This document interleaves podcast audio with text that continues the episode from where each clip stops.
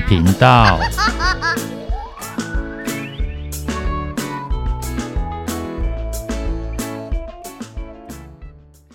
欢迎收听《不想说故事》。在本集故事开始之前，我要先跟有在我们频道上留言的朋友们说声谢谢。你们的任何只字片语，对我们都是莫大的鼓励。只是我找了好久，实在找不到回复的方法，只能透过节目说声谢谢。同时，也邀请各位大朋友、小朋友们。光临我们的粉丝专业，无论你对每个剧集有什么想法，或者对剧中人物的行为赞成还是反对，都欢迎提出自己的意见。我一直相信，世上没有绝对的对错，任何一种意见都会有它的正面、反面价值。那么，本集故事开始，前情提要。修行过后，终于开始做正事的三位小小航海家，第一件事就是要整理检查他们赖以前行的鸡小妹号。他们各自认领了自己擅长的工作，同步进行，而且就像先前所说的，大家都全心投入，这样真的很棒。而他们还当真都发现了问题，船帆出现破洞，连船底都有裂缝，导致底舱都积水了。他们在震惊之余，也庆幸有找到这些损伤，不然的话，要是在海上发生状况，那可是叫天天不应，叫地地不灵啊！而船上的备品并不够他们好好的进行整修，于是岛上探险也就成为必然之行了。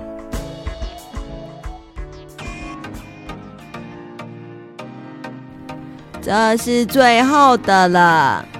小鳄鱼大喊一声，他终于将船底的寄生物都清理干净了。辛苦你了。小鳄鱼，你的手应该很酸吧？对呀，而且都皱巴巴、凹凸不平的。你们看，你的手不是本来就这样子吗？哎，对哦，哈哈哈哈哈哈哈！看样子今天又是个嘻嘻哈哈、热热闹闹的一天。同时，鸡小妹与小猴子想尽办法，一勺一勺捞，一桶一桶倒，还用抹布一直擦擦擦，尽可能把底舱的积水清除。而小鳄鱼想到一个好方法，它在外头水里仔细观察，船壳有气泡冒出来的地方，很可能就有裂缝。最后，他们终于确认了，全部竟然有三个裂缝。只能说还好，都只是小小的裂缝，外头的海水是慢慢渗进来的，而不是一直漏个不停。但还是非得要处理不可，毕竟那可是在船底放着不管，有一天。一定会流满整艘船，而且这艘船是木造的，万一泡烂了，裂缝就会变成大破洞，那就只能眼睁睁看着船沉没了。也正因为这样，他们就不能把鸡小妹号丢在海上，不然海水还是会一直渗进去。于是三人趁着刚好涨潮，有的推，有的拉，同心协力把船移到浅滩。等到退潮时，鸡小妹号就会完全搁浅在沙滩上，不会被飘走，也不会继续渗水。要离开时，再等到涨潮，也能够重新把船送回海里。然后，他们来到船舱里，好好整理了探险物资。鸡小妹并且把 To Do List 留言板上的旧项目擦掉，写上新的内容。一、探索大岛。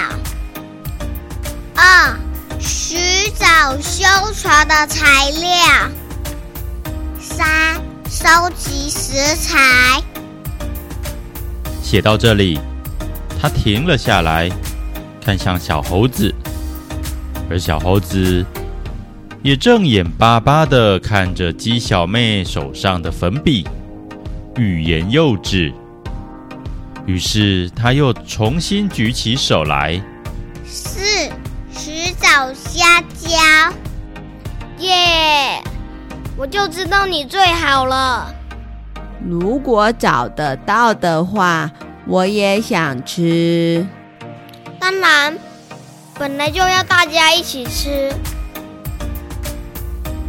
检查装备。是。水壶。有哦。装满了。干粮。有带。没问题。换洗衣物。带了。都有，然后还有医药箱，我带了；绳索，我带了；野战刀和斧头，我带了；指南针和望远镜，偷偷有；锅具、石器在我这里，我还带了最后一根香蕉。啊，真狡猾！我会分给你们的啦，哈哈哈哈！哈哈哈哈！那帐篷就让我来背吧。感谢你了，小鳄鱼，你真值得依靠。哈哈，我力气比较大，多背个帐篷没什么啦。出发前，他们进行最后的装备检查。这个任务并不容易。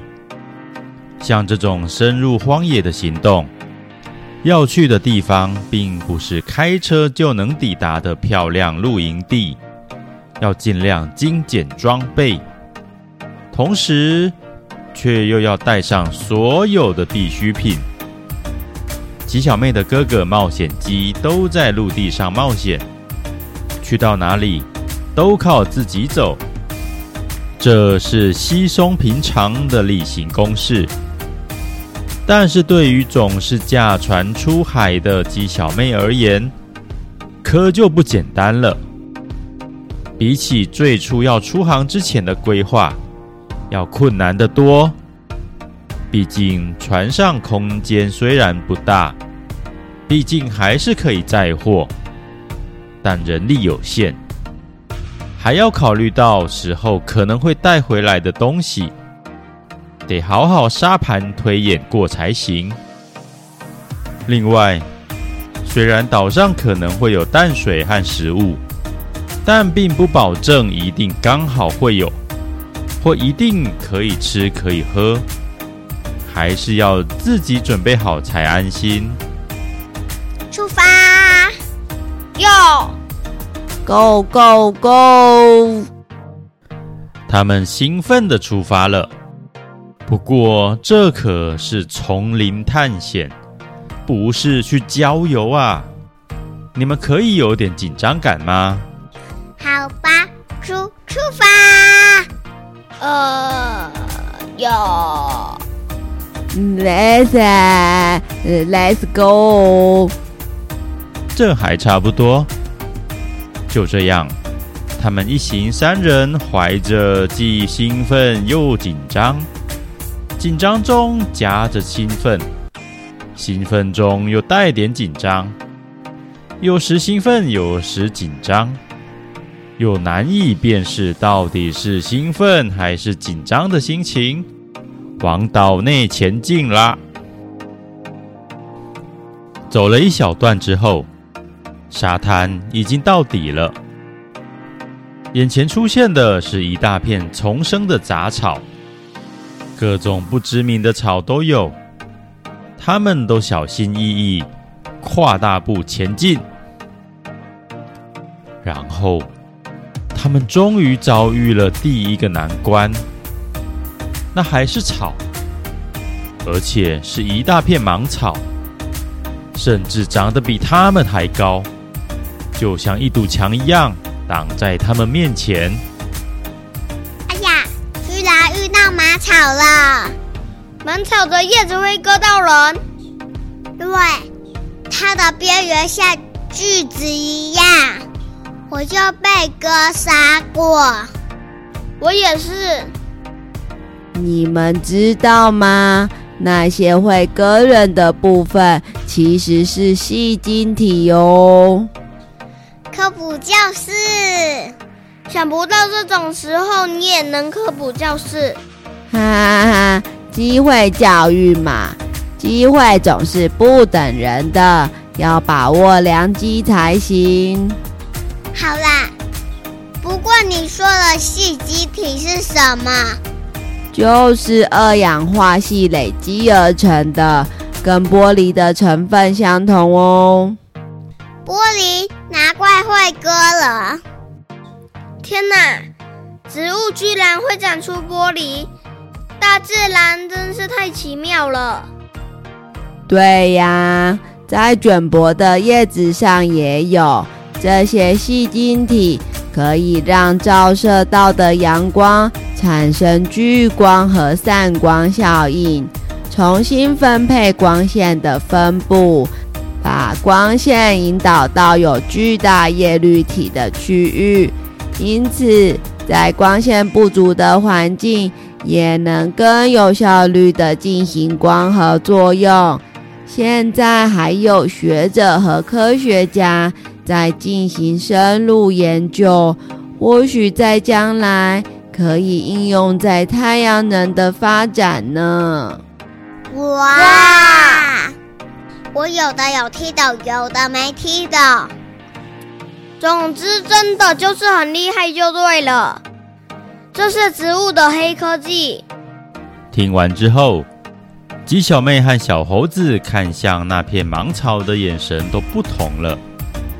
从原本的嫌弃转变成像是玻璃般闪耀的光芒。